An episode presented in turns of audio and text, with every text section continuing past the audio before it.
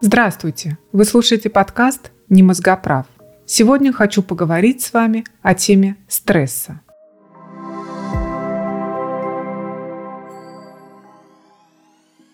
Сегодня разберем два вопроса. Как мы преодолеваем стрессовые ситуации, что такое копинг-стратегии и какие типы реагирования мы используем в стрессовых ситуациях.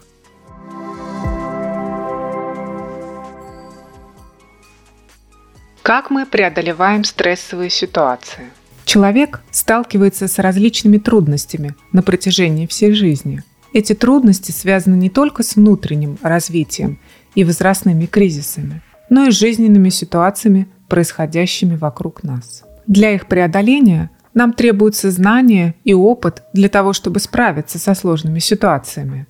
Это знание основано на накоплении жизненного опыта каждого из нас. Поведение, направленное на преодоление таких ситуаций, в психологической науке называют копинг поведения. Когда мы попадаем в определенные трудности, наши действия и мысли по решению проблемы представляют собой способ контроля над проблемой. Часто для решения такой ситуации человек проходит через следующие действия. Мы стараемся преодолеть сложности или уйти от проблемы, уменьшить негативные последствия и Дальше проживаем трудности, которые остались после преодоления данной проблемы.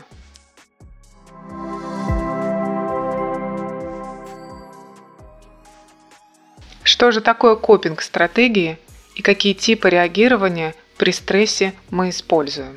Для начала хочу уточнить, что же такое копинг. Копинг – это адаптация к стрессу, то есть какие-то действия, которые делает человек, чтобы справиться со стрессом.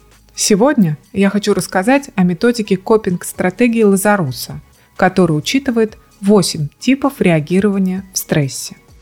Первая стратегия называется конфронтация. Разрешение трудностей в данном случае является несколько агрессивным. Действие человека не основано на конечной цели, и при этом используются негативные эмоциональные реакции. Может проявляться злость, чрезмерная упертость и конфликтность. Такому человеку тяжело планировать поведение, ведь он не может предугадать исход ситуации.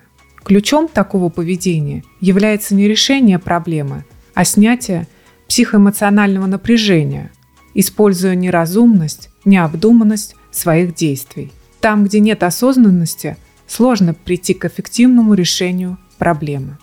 Другая копинг-стратегия называется дистанцирование – в этом случае человек пытается выключиться из ощущения проблемы, как бы обесценить ее, снизить ее важность, так как психика не справляется. Такие люди часто отшучиваются или переносят внимание с проблемной ситуации на что-то другое. Проблемы будто не существует или она не так значима, как казалось изначально. Используя дистанцирование, человек не перегорает психологически тем самым облегчает свое эмоциональное состояние.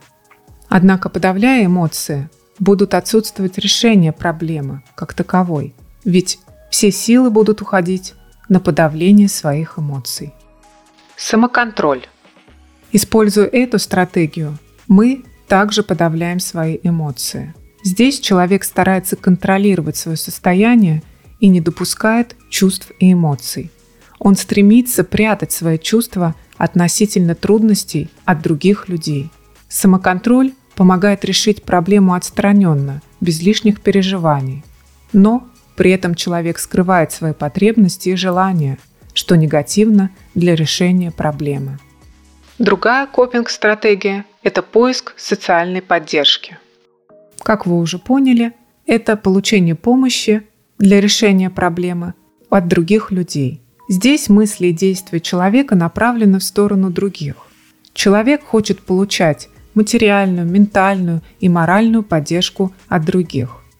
Такой человек стремится вызвать сочувствие у окружающих, высказаться им, получить рекомендации о том, как же решить ему свою проблему. Конечно, получение помощи от других способствует разрешению проблемы, но одновременно с этим формирует зависимость от чужих действий и оценки окружающих. Стратегия принятия ответственности. В этом случае человек признает свое участие в создании сложной проблемы и понимает свою роль в решении ее. При этом человек обдумывает свои действия и исправляет ошибки, и может обнаружить свои отрицательные качества. При выборе данной стратегии человек очень самокритичен, часто недоволен собой и происходящим с ним. Следующая стратегия называется избегание. Применяя такую стратегию, человек полностью отрицает существование проблемы и отказывается признавать ее. Он как будто не замечает сложностей, сильно раздражается, когда ему указывают на нее.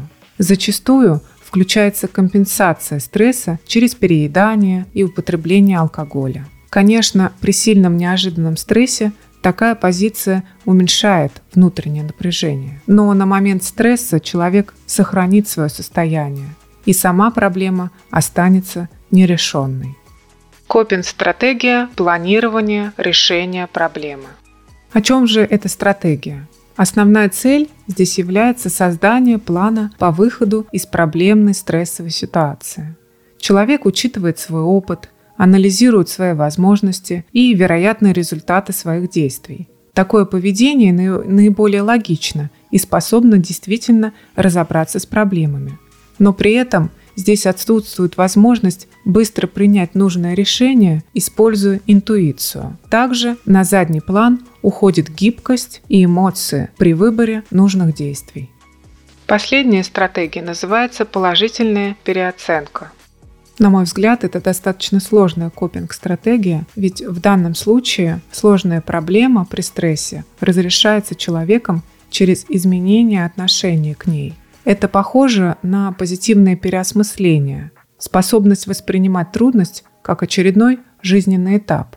Но здесь есть вероятность того, что человек не сможет увидеть другие способы выйти из сложившейся ситуации. Итак, мне бы хотелось, чтобы каждый из нас с вами смог понять, почему наши друзья, коллеги и близкие люди выбрали ту или иную реакцию и действия для преодоления сложившейся ситуации сегодня, не используя осуждение и агрессию. Ведь выбор поведения, как реагировать на стресс, всегда зависит от характера человека и от возникшей проблемы для него.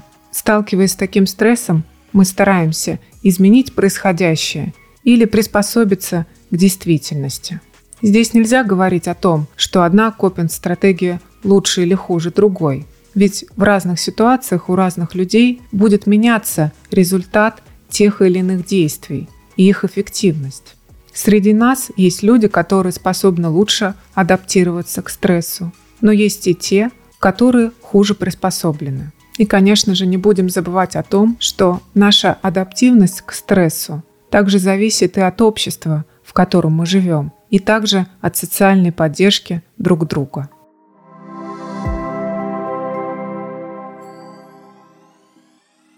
Подписывайтесь на подкаст, делитесь им с друзьями, если хотите. Удачи и хорошего настроения!